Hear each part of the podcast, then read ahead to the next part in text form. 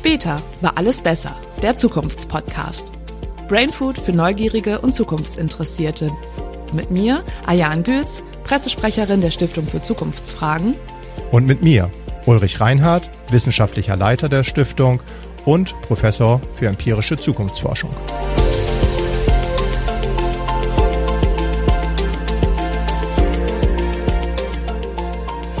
Hallo und herzlich willkommen zur mittlerweile fünften Folge der zweiten Staffel unseres Zukunftspodcasts. Heute stellen wir im Chart der Woche das sinkende mitmenschliche Vertrauen vor. Wir haben ein Hintergrundgespräch geführt mit Journalisten zum Thema gläsernes Unternehmen und in unserem Thema der Woche geht es um die Frage, ob Bio immer noch boomt.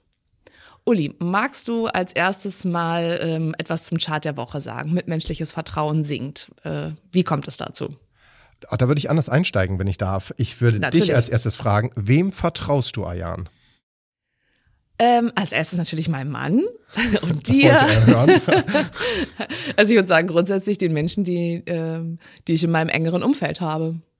Also das würdest du schon sagen, dass du erstmal ein Grundvertrauen hast. Also das geht mir genauso. Man muss aber dazu sagen, dass wir damit zunehmend zu einer Minderheit gehören. Was heißt zunehmend? Mhm. Erstmalig wieder zu einer Minderheit gehören. Denn das ist das Ergebnis des, der Chart, des Chart der Woche gewesen. Wenn wir uns das anschauen, so die letzten 20, fast 25 Jahre ist das Vertrauen der Bundesbürger ineinander immer weiter gestiegen. Das ging so bis eben kurz vor Corona 2019 war es dann 60 Prozent, also drei von fünf Deutschen, die ausgesagt haben, dass sie den Mitmenschen in Deutschland vertrauen. Und mhm. jetzt ist es eben radikal gefallen auf 45 Prozent, was jetzt Oha. für uns wieder als aus wissenschaftlicher Sicht wirklich, wirklich viel ist. Insofern kann man sagen, hat Corona wirklich einen großen Einfluss darauf gehabt, dass wir einander weniger vertrauen. In, inwiefern Corona? Also, weil ich könnte mir jetzt vorstellen, das liegt daran, dass man sich halt eben nicht mehr getroffen hat mit den Menschen oder ähm, diese Verunsicherung allgemein in, auch in den Staat, also dass man das irgendwie überträgt. Also ich glaube beides wirklich. Einerseits, klar, wenn ich mir anschaue, in welche Institutionen noch vertraut wird, dann sehen wir, dass das Vertrauen in die Politik gesunken ist, das Vertrauen in die Medien gesunken ist, das Vertrauen in die Kirchen gesunken ist, in die Gewerkschaften, also in die großen Institutionen in Deutschland, die haben ja alle mit einem Vertrauensverlust zu kämpfen. Gründe, glaube ich, sind oftmals vorgeschoben. Also es wird immer gesagt, die katholische Kirche sind ja nicht alles irgendwie nur von Missbrauch gezeichnet, sondern es ist einfach natürlich auch übertrieben dann wieder aus Sicht der Bevölkerung. Oder nicht jeder Politiker ist nur am eigenen Vorteil interessiert, nicht jeder Wirtschaftsvertreter oder jeder Unternehmer denkt nur an seinen Profit und nicht an die Mitarbeiter. Also das ist ja natürlich auch in eine falsche Richtung gegangen. Aber Corona, und das ist was Wichtiges, was du eben gesagt hast, hat wirklich dazu geführt, dass wir natürlich weniger Kontakt mit anderen hatten und darum das Gefühl haben, wir können anderen auch weniger vertrauen. Wir haben die letzten Wochen ja auch häufig gesagt, also gerade wenn es ums Thema Nachbarschaft und Familie geht, dass sich die Bürger so einen Zusammenhalt wünschen und eine intakte Nachbarschaft und dass das, also der Wunsch danach total groß ist. Und gleichzeitig sinkt parallel aber das Vertrauen. Könnte jetzt ja meinen, das wäre irgendwie ein Gegensatz, aber wahrscheinlich ähm, spiegelt das sich halt, also bedingt es sich ja auch. Ne? Glaube ich auch, ja. Und kann man natürlich auch jetzt wieder sagen, also warum ist es so? Also wir sehen uns nach Kontakt, wir sehen uns nach Gemeinschaft, nach Geselligkeit, nach Nachbarschaft, was auch immer. Andererseits haben wir immer mehr das Gefühl, dass wir den Nachbarn, den Bekannten, den Unbekannten, den Fremden also nicht vertrauen können. Das ist ja an sich Quatsch. Also könnten sich das jetzt ja auch anders anschauen, können sich überlegen, was ist das Gegenteil von Vertrauen? Das wäre jetzt Misstrauen und ich meine Misstrauen gegenüber was? Also, dass du belogen wirst, dass du ausgenutzt wirst, das ist ja alles nicht der Alltag, aber trotzdem ist, ist ja auch irre, Angst dass wir uns immer an einem groß. Negativen festhalten, ne? Also ja. wahrscheinlich, wenn man jemanden auf der Straße fragen würde, ob er mal ein positives und negatives Beispiel bringen kann, würden einem wahrscheinlich als erstes ganz viele negative einfallen oder wahrscheinlich die drei negativen, so viele sind es meistens ja gar nicht. Ähm, und also nehme mal irgendwie Taschendiebe im Urlaub. Ja. Wie häufig passiert das? Irgendwie ist das die große Angst. Die Leute klammern sich immer an ihre Tasche und haben Angst, überfallen zu werden. Wer ist denn wirklich schon mal überfallen worden? Und sich vorzustellen, ich bin jetzt seit 20 Jahren am Reisen, es ist noch nie was passiert und trotzdem ist ja dieses Misstrauen einfach da. Weil man gehört hat, irgendwem ist das schon mal passiert. Das stimmt. Also ein lieber Kollege von mir hat mir mal die Geschichte erzählt, dass er am Bahnhof eine Tasche hat stehen lassen und sich sicher war, dass die gestohlen wird. Und natürlich darf man aber nicht vergessen, wenn sie überhaupt gestohlen wurde, was ich gar nicht glaube am Ende des Tages, dass er mal 999 Leute vorbeigehen würden und die Tasche nicht mitnehmen würden, ein Teil wird wahrscheinlich irgendwie gucken, kann ich denjenigen erreichen, der diese Tasche hat stehen lassen. Aber bis wirklich jemand diese Tasche dann stiehlt, das ist ja eher die Ausnahme. Trotzdem hat man natürlich das Gefühl, oh, selbst am Bahnhof muss ich irgendwie ständig auf meine Sachen aufpassen, sonst wird was gestohlen und wenn ich was vergesse, dann ist es automatisch weg. Das glaube ich alles eben nicht. Also ich mhm. glaube, dass der Mensch oder der Großteil der Menschen erstmal gut ist und ehrlich ist und man sich vertrauen kann und das ist aber etwas, womit wir beide jetzt, zumindest was diese Umfrage angeht, erstmal alleine sind. Die Frage ist natürlich, wie können wir es jetzt ändern? Liegt es vielleicht an dem Mangel an Selbstvertrauen? Also in seine eigene Intuition, auf sein Bauchgefühl zu hören, weil ich frage mich, wodurch entsteht denn Vertrauen? Und das kann man natürlich durch ähm, positive Erlebnisse irgendwie lernen und dass das immer mhm. gestärkt wird so im Laufe des Lebens. Aber an sich, wenn ich jetzt jemanden neu kennenlerne oder meine Mitmenschen auf der Straße angucke, dann ist es ja an sich ein Bauchgefühl oder Intuition, wie man es auch immer nennen möchte. Ob ich jetzt sage, okay, ich vertraue dieser Person, ich frage sie um Hilfe oder was auch immer, äh, oder halt nicht. Und ja. vielleicht können wir das irgendwie nicht mehr in unserer Optimierungsgesellschaft, weil wir alles so nach außen abgeben, sämtliche Verantwortung über das eigene Leben ja zum Teil. Ja, es ist, äh, du hast schon recht, das ist ein fehlendes Selbstvertrauen, jetzt Selbstvertrauen anders betont halt, als wie man es im ersten Moment halt denkt. Aber ja, ja, du hast recht, wir vertrauen weniger in unsere Möglichkeiten, überhaupt Sachen beurteilen zu können, in unsere Intuition. Das ist schon etwas, was wir wahrscheinlich ein Stück weit verloren haben. Also wenn wir jetzt an unsere Kinder denken, im bei, bei dir noch doller als bei mir wahrscheinlich, aber selbst bei meinen Kindern ist erstmal dieses Grundvertrauen in jeden Menschen ja gegeben und man hat jetzt nicht Angst und wägt sofort ab, dass der irgendwie was Böses tun würde, sonst man geht erstmal offen auf jeden zu und egal ob es im Kindergarten oder in der Schule irgendwelche hm, Freunde da sind, aber auch gegenüber Fremden. Ja, da ist ein höheres Selbstvertrauen an sich bei den Kindern dann da als bei Erwachsenen, die ständig hinterfragen, habe ich Angst ausgenutzt zu werden, habe ich Angst irgendwie schlechte Erfahrungen zu machen. Also die Angst ist da echt ein großes Thema und omnipräsent wahrscheinlich. Und wenn man es dann mal von Schule und Kindergarten weiterspinnt auf, auf Studium und Job, dann würde man jetzt ja meinen, dass gerade die junge Generation so wahnsinnig selbstbewusst ist. Deswegen, das muss man, glaube ich, auch nochmal differenzieren zwischen Selbstbewusstsein und Selbstvertrauen. Ähm, dass, dass wir ja auch sowohl in unseren ähm, Studien feststellen, als eben auch so ich jetzt in meinem privaten Umfeld, dass das Selbstvertrauen gerade in der jungen Generation irgendwie oder in den über die Generation hinweg abgenommen hat. Siehst du das auch so? Ja, würde ich sagen. Sie sind andererseits natürlich sehr selbstbewusst. Da sind sie hin erzogen worden von ihren Kindern, also jetzt wieder so von meiner von Generation, Eltern. von den Entschuldigung, von den Eltern, ganz genau. Aber ähm, dieses Selbstvertrauen oder auch Selbstbe ja, das ist schon etwas, was ich vermisse, weil natürlich sie auch in dieser heilen Blase wahrscheinlich irgendwie aufgewachsen sind von ihren Eltern. Andererseits dann aber die Selbstständigkeit, was auch wieder so ein Teilaspekt dessen wäre, nicht wirklich gelernt haben. Das ist schon etwas, wo man in Zukunft drüber nachdenken muss. Generell ist das Thema natürlich Bildung wieder auch ganz entscheidend gewesen, auch bei dieser Frage. Jetzt weg von Studis, also ist ein bisschen an sich das Gegenteil, was wir jetzt gerade haben. Aber je höher die Bildung, desto eher vertraut man sogar noch. Also vielleicht ist da natürlich auch wieder ein Ansatz zu sagen, müssen wir es irgendwie wieder lernen zu vertrauen und wie können wir das, weiß nicht, wer kann es uns beibringen? Sind es die Eltern, sind es die Institutionen? Ja, aber vielleicht ist es auch, auch die, diese Reflexion dann, ne? Also je höher die Bildung, also wahrscheinlich auch die Dauer, äh, die man irgendwie in Bildungsinstitutionen verbracht hat, wird man ja zum Teil auch dazu gezwungen, wirklich über seinen, vielleicht auch mal zu scheitern, über seine äh, Lerninhalte nachzudenken. Würde ich mir wünschen, aber wo lernen wir zu scheitern? Also es ist ja, Scheitern ist gleichbedeutend mit irgendwie Versagen, was ja ein völliger Quatsch ist. Also es, es wäre ja eher ein Lernprozess, den man daraus ziehen kann. Aber ich würde mir an sich wünschen, dass jeder Student bei mir mal durch irgendeine Prüfung durchfällt, dass meine Kinder. Gut, Uli, jetzt, wenn du jetzt keine, kein, niemand mehr für deine Kurse einschreibt, dann. Das stimmt. Also alle Studierenden, die jemals bei mir studieren würden, ich lasse auch mal jemanden durchfallen. Nee, aber klar, also das ist, äh, trotzdem ist der Punkt, glaube ich, wichtig. Also ich glaube schon, dass wir lernen müssen, dass auch nicht immer alles geradlinig verläuft und dass das etwas ist, ähm, was trotzdem das eigene Vertrauen dadurch nicht in Mitleidenschaft gezogen werden darf. Und das ist nicht jetzt irgendwie ein Versagen, sondern es gehört einfach zum Leben dazu. Aber zurück zum eigentlichen Thema. Also das Vertrauen ist schon der soziale Kit, der unsere Gesellschaft auch zusammenhält. Also wir müssen schon wirklich drüber nachdenken, wie wir das Vertrauen nicht nur in uns selber, nicht nur in unsere Mitmenschen, nicht nur in Institutionen wirklich wieder steigern können. Weil wenn wir uns weiter in die andere Richtung entwickeln, das ist, glaube ich, wirklich eine große gesellschaftliche Herausforderung, die damit einhergehen würde gesteigert werden könnte es bestimmt ja auch durch äh, Institutionen, also zum Beispiel die Medien, also das, was man ja. rezipiert, dass man immer ständig hört. Ich glaube, Aktuell wird ja häufig auch Misstrauen eher geschürt, ähm, wenn halt eben viel über, über negative Ereignisse berichtet wird.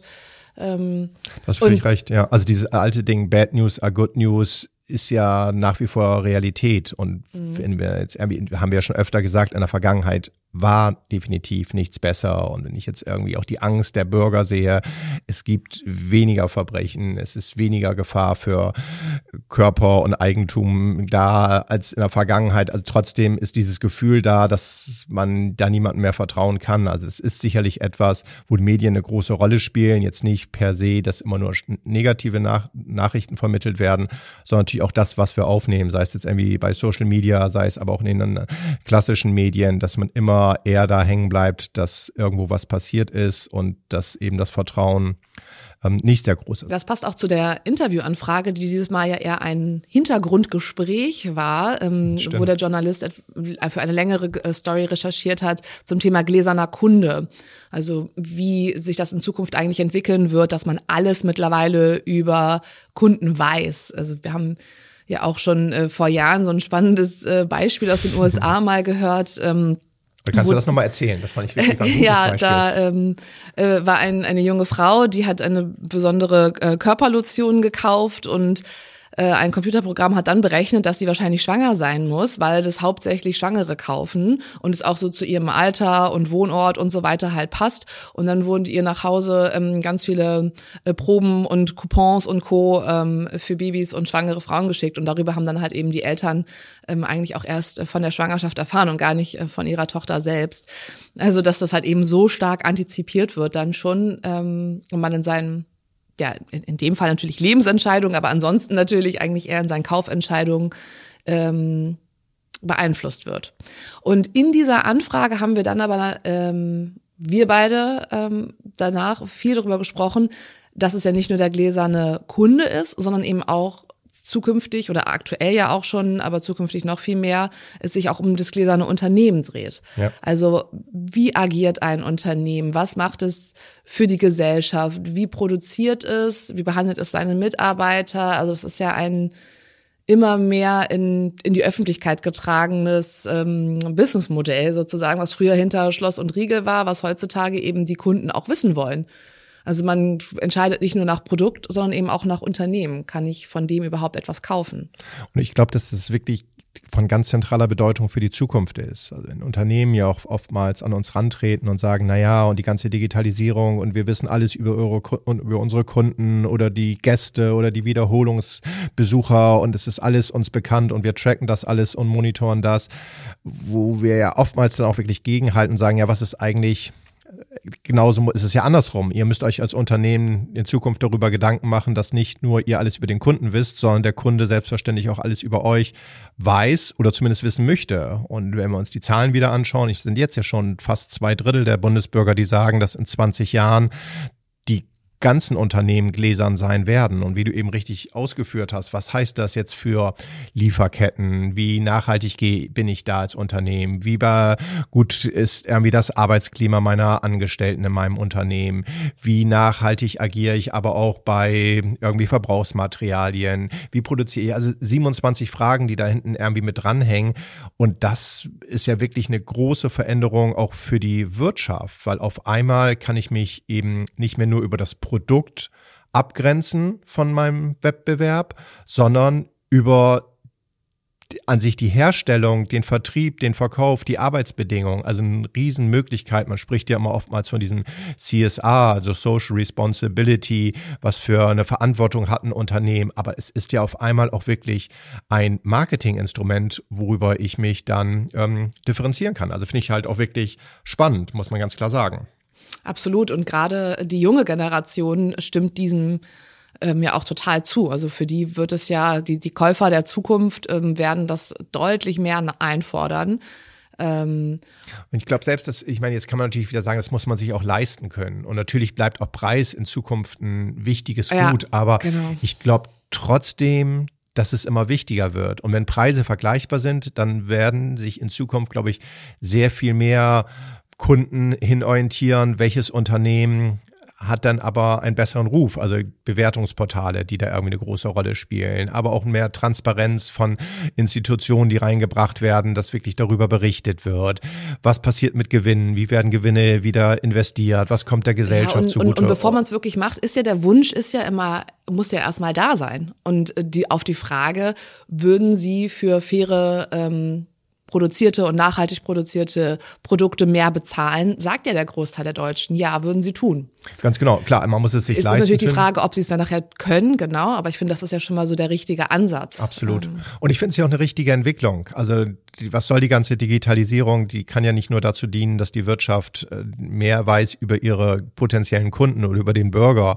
Dann es muss ja auch dazu führen, dass eben eine Transparenz reingebracht wird in Unternehmen, in die Politik, in die großen Institutionen. Also wenn wir jetzt eben über Vertrauen gesprochen haben, das ist ja auch was wirklich zentral ist dann. Also Spielt es für dich eine, äh, eine Rolle in deinem Leben schon eigentlich? Absolut. So? Eine riesengroße Rolle. Also wenn ich sehe, jetzt nicht nur, wenn es darum geht, wenn ich irgendwelche Parteien mir anschaue, wie transparent sind die eigentlich? Wie werden die gesehen? Wie behandeln die Gewerkschaften ihre Angestellten? Also sowas beschäftige ich mich wirklich mit und finde ich auch entscheidend, wenn ich dann wieder mit solchen Leuten sprechen darf, dass ich sage, naja, aber wie macht es ihr denn hausintern? Ihr könnt es doch nicht nach draußen fordern und nach drinnen nicht leben. Mhm. Und ich glaube, das ist ähm, eine Riesenchance, aber also für mich persönlich, aber auch im ganzen Konsumbereich, dass ich wirklich versuche, darauf zu achten. Klar, manchmal kriegst du nach wie vor nicht die wirklich die Informationen, die du suchst, mhm. aber es wird immer wichtiger. Das muss man schon sagen. Also auch da, aber wie gesagt, Vertrauen, ähm, was ganz Entscheidendes und eine große Möglichkeit. Ja, gut, dass du das sagst. Das erinnert mich total an letztes Jahr bei meiner Recherche zur Weihnachtsgans. Oh, stimmt. Ähm, denn es war wirklich nicht einfach, ähm, die Information zu finden, ob das jetzt eine glückliche Biogans war oder nicht. Und in den großen ähm, Discounter-Prospekten hat, wurde der Eindruck vermittelt, auch mit dem Wort Freilandhaltung und den Bildern, dass das halt eben ähm, moralisch vertretbar ist, diese Gänse zu kaufen. Und mir ist es halt nur aufgefallen, weil ich eigentlich bei einem regionalen Bauern hier in Hamburg ähm, schon so eine ganz reserviert hatte und die halt also wirklich viel, viel, viel, viel teurer ist ähm, oder war. Und äh, ich habe dann tatsächlich, äh, weil so lange recherchiert, dass ich irgendwann dachte, okay, ich finde keine Infos. Ich habe bei den Zentralen, bei Zweien angerufen und habe keine. Da kam natürlich auch hier so die die Forscherin raus ähm, und es gab einfach keine Antwort. Also die konnten mir da ähm, nicht weiterhelfen ob ähm, da halt jetzt eben sowas wie Lebendrupfung und ähm, Stoffleber, ja. genau, die Zwangsernährung da ist, also äh, konnten äh, konnten sie mir nicht ähm, keine Antwort zu geben. Ich habe es dann dementsprechend zurück, ähm, also bin zu meinem Schluss gekommen, dass es nicht Bio ist, weil es eben aus Polen und Ungarn kam und da gibt es natürlich, es ist nicht verboten, äh, diese Praktiken durchzuführen. Aber es ist eben nicht leicht. Aber ich glaube, dass es zukünftig für noch mehr Menschen und nicht nur mich wichtig sein wird, ähm, wo die Produkte herkommen und wie die.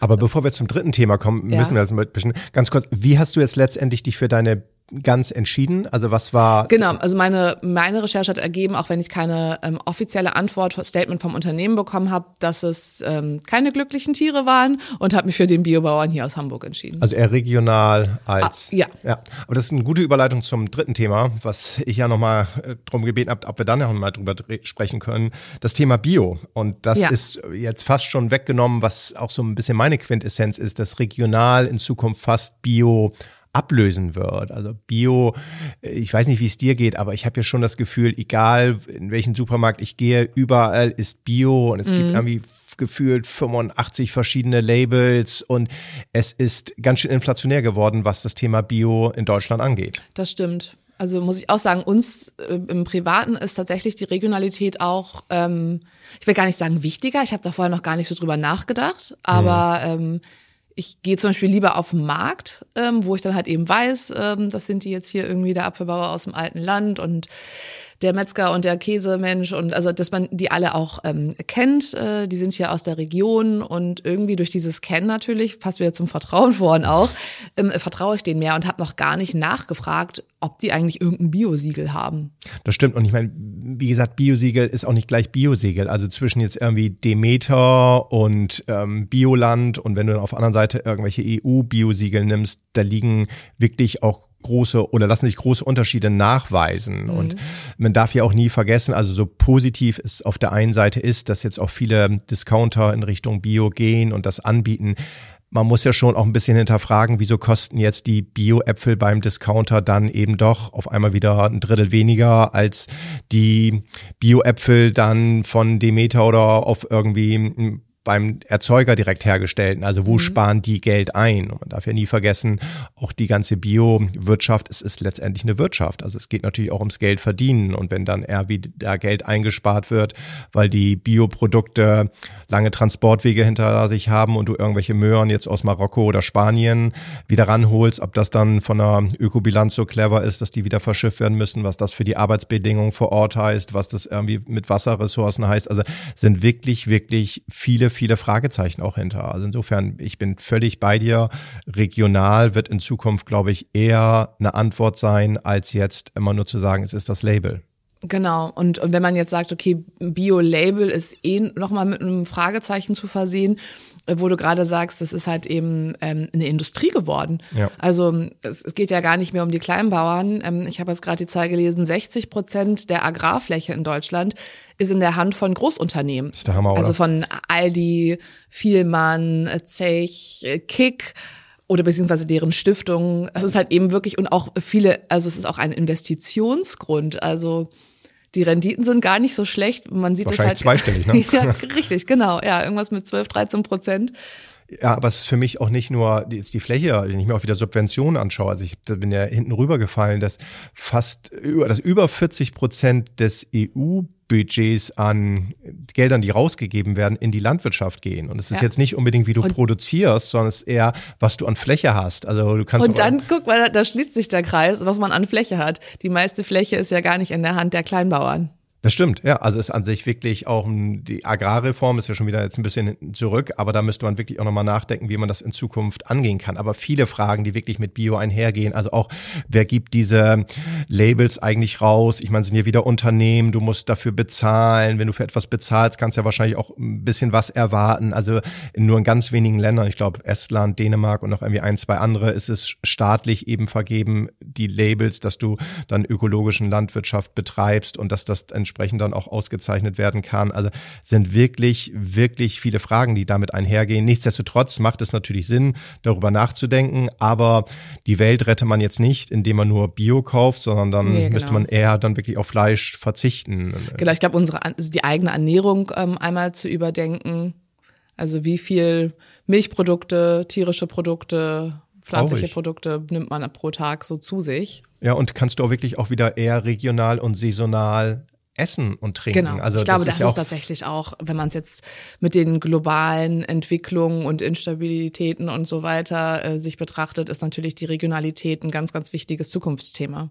Und ja, genau. Und wenn dieser Kreislauf irgendwann funktioniert und du sagst, du baust Getreide an, das Getreide verfütterst du an deine Tiere, die Tiere, dessen Dung ist wieder zum, als Dünger da. Und es ist, funktioniert als Kreislauf. Und du musst nicht ständig zukaufen und bei einem Bereich auch nicht zuschießen oder monokulturell nur auf einen Bereich setzen das ist dann natürlich wieder eher nachhaltig. Also das ähm, sind schon, die Ansätze sind ja da. Jetzt müssen wir das ein bisschen auch ähm, unterstützen, glaube ich, von staatlicher Seite, aber natürlich auch von Konsumentenseite, dass man jetzt nicht nur immer denkt, ich äh, will alles jederzeit haben, sondern vielleicht ist dann auch an der einen oder anderen Stelle mal sinnvoll, das eine wieder mehr zu genießen und dafür auf das andere zu verzichten. Also ich glaube, das wäre ja. auch etwas, worüber jeder mal nachdenken kann.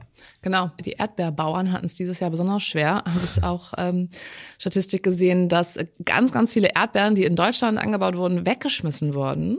Und die Frage jetzt auch ist, ob die das im nächsten Jahr überhaupt nochmal machen, weil die Konsumenten dann doch die günstigere Erdbeerschale aus äh, Spanien importiert gekauft und, und das kann es ja an sich nicht sein. Also ja. da würde ich natürlich auch wirklich an den Verbraucher appellieren, aber auch an ganz klar muss es natürlich irgendwie EU-weit auch geregelt werden. Also dass da, wenn du als EU ja auch in Zukunft rausgibst, du willst nachhaltiger agieren, du willst den Fußabdruck nach unten bringen, dann muss sowas natürlich auch irgendwie in Riegel vorgeschoben werden. Ob es dann über Subventionen wieder, ich will das keinem spanischen Erdbeerbauern irgendwie in Frage stellen, dass der auch seine Familie ernähren muss, das ist völlig klar.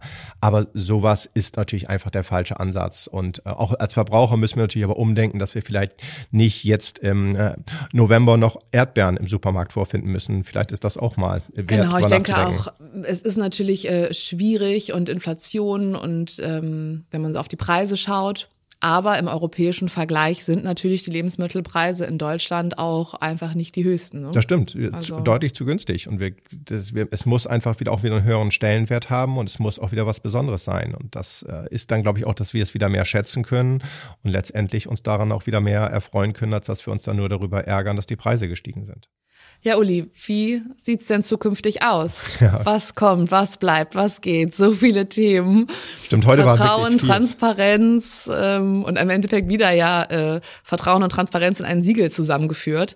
Ja, ähm, war, war heute fast keine drei unterschiedlichen Themen, sondern haben so ein bisschen aufeinander aufgebaut. Also das macht's ja aber auch spannend. Ja, also wenn wir was geht sagen, ich glaube, ähm, selten sagen wir ja was Negatives, aber das ist diese Vertrauensgeschichte hat, glaube ich, wirklich mich auch selber sehr getroffen. Aber wenn man sich's anschaut, muss man schon sagen, dass es in den nächsten Jahren das Vertrauen erstmal in Richtung Institution wahrscheinlich noch weiter sinken wird. Also da haben wir, glaube ich, noch nicht den Tiefpunkt erreicht. Hier müssen wir jetzt aber anfangen, gegenzusteuern. Und eben, was du auch vorhin so toll gesagt hast, man vertraut eher im persönlichen Umfeld. Und es sind ja fast konzentrische Kreise, die man ziehen könnte. Also von der Familie, über die Nachbarschaft, über die Freunde, über die Bekannten, aber dann eben auch wieder, dass man anderen vertrauen kann. Denn ich glaube, wir, Vertrauen hat ja auch immer viel mit Selbstvertrauen zu tun. Das hast du vorhin gut auf den Punkt gebracht. Was kommt? Die Digitalisierung wird mehr Transparenz schaffen, davon bin ich ähm, überzeugt. Nutzen wir dieses eben auch für dann wieder mehr Vertrauen, dass wir das Vertrauen der Unternehmen in Zukunft mehr betonen, dass die Unternehmen sich unser Vertrauen aber auch verdienen müssen, indem sie eben da ähm, transparenter agieren und dann eben auch eher wieder den Erfolg haben werden.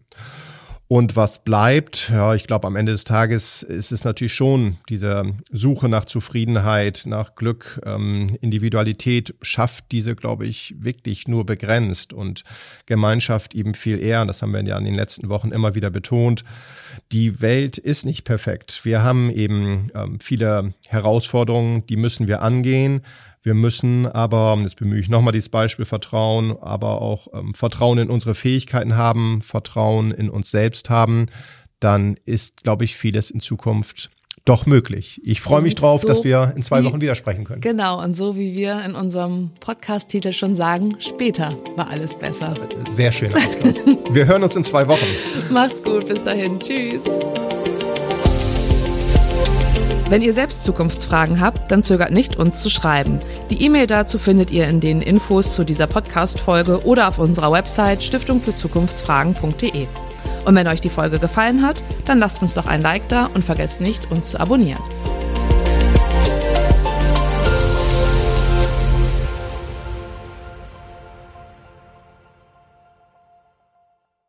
Dieser Podcast wurde produziert von Wortlieferant.de